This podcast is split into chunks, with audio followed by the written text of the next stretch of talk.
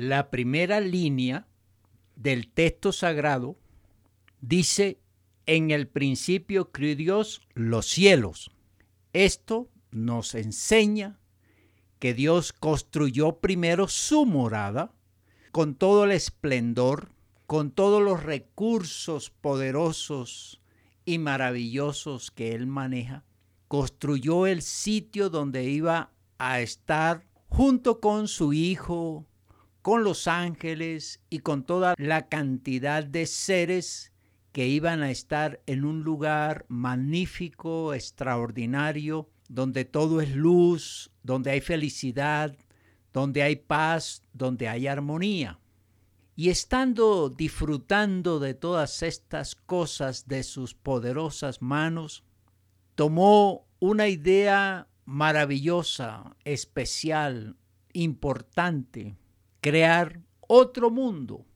muy diferente al suyo, un mundo donde las criaturas pudieran estar también como él en un lugar extraordinario, maravilloso, hermoso, y así lo hizo. Por eso decidió dedicarse a crear lo que se llama aquí en el primer versículo de Génesis, la tierra. Pero la tierra no era el planeta únicamente, debía ser parte de un sistema y de otros sistemas solares y otros sistemas,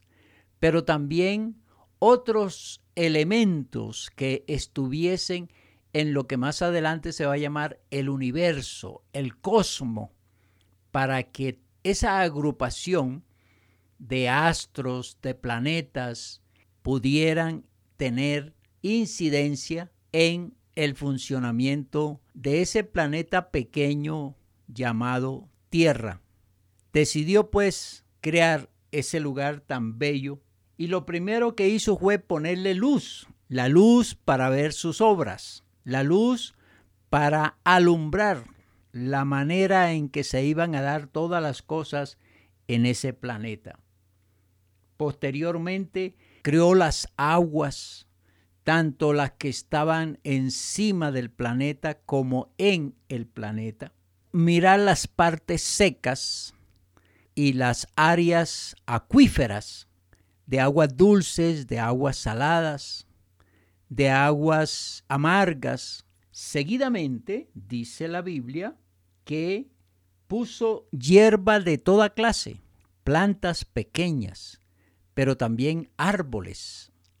árboles para que dieran sombra, árboles para que dieran fruto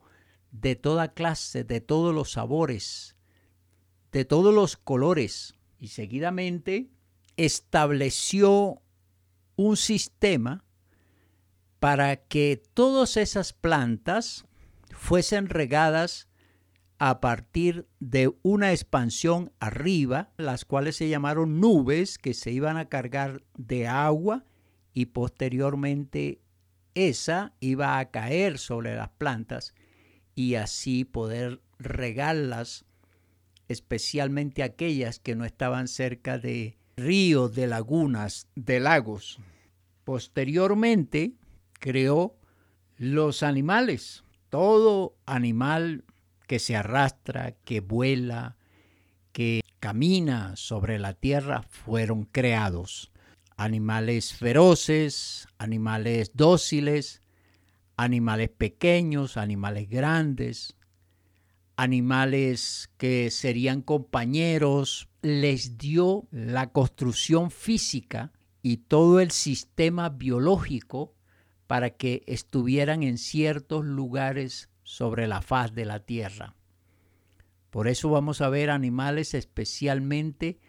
con unas características que pueden vivir en las zonas heladas, otros en las zonas calientes,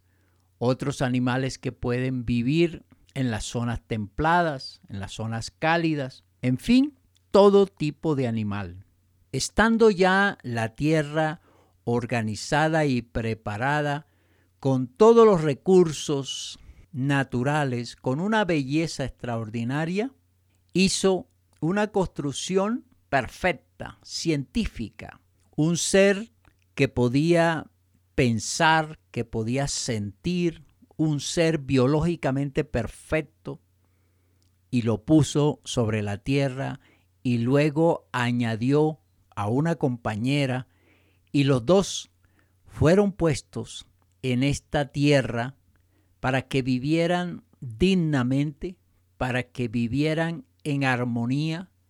para que vivieran con felicidad. El Creador que decidió por un inigualable amor darle vida a otro mundo, a otro territorio, a otro lugar especial al que llamaríamos posteriormente el cosmos, el universo. Ese creador tuvo la idea maravillosa